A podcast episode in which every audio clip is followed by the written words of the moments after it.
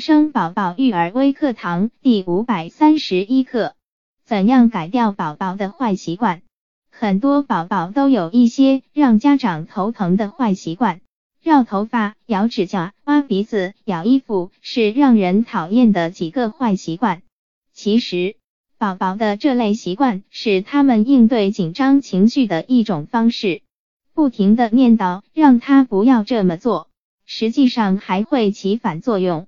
因为只从负面关注宝宝的这种习惯，会让他更紧张，也更不容易让他改正坏习惯。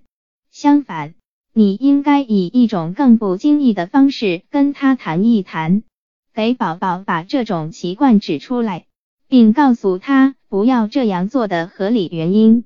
注意你的理由一定要简单明了，能让宝宝听懂。如咬指甲会感染。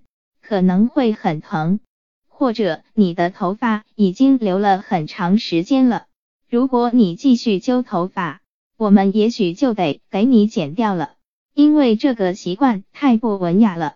你可以让宝宝帮你一起想办法来改掉他的坏毛病，例如，当他咬衣服的时候，不妨约定以秘密的眨眼或手势来提醒他。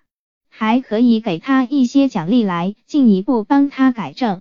如果他能一个月不咬他的衣服，你就给他买一件他一直想要的运动衫。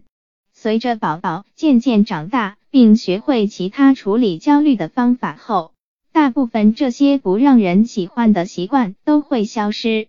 来自花生宝宝 APP。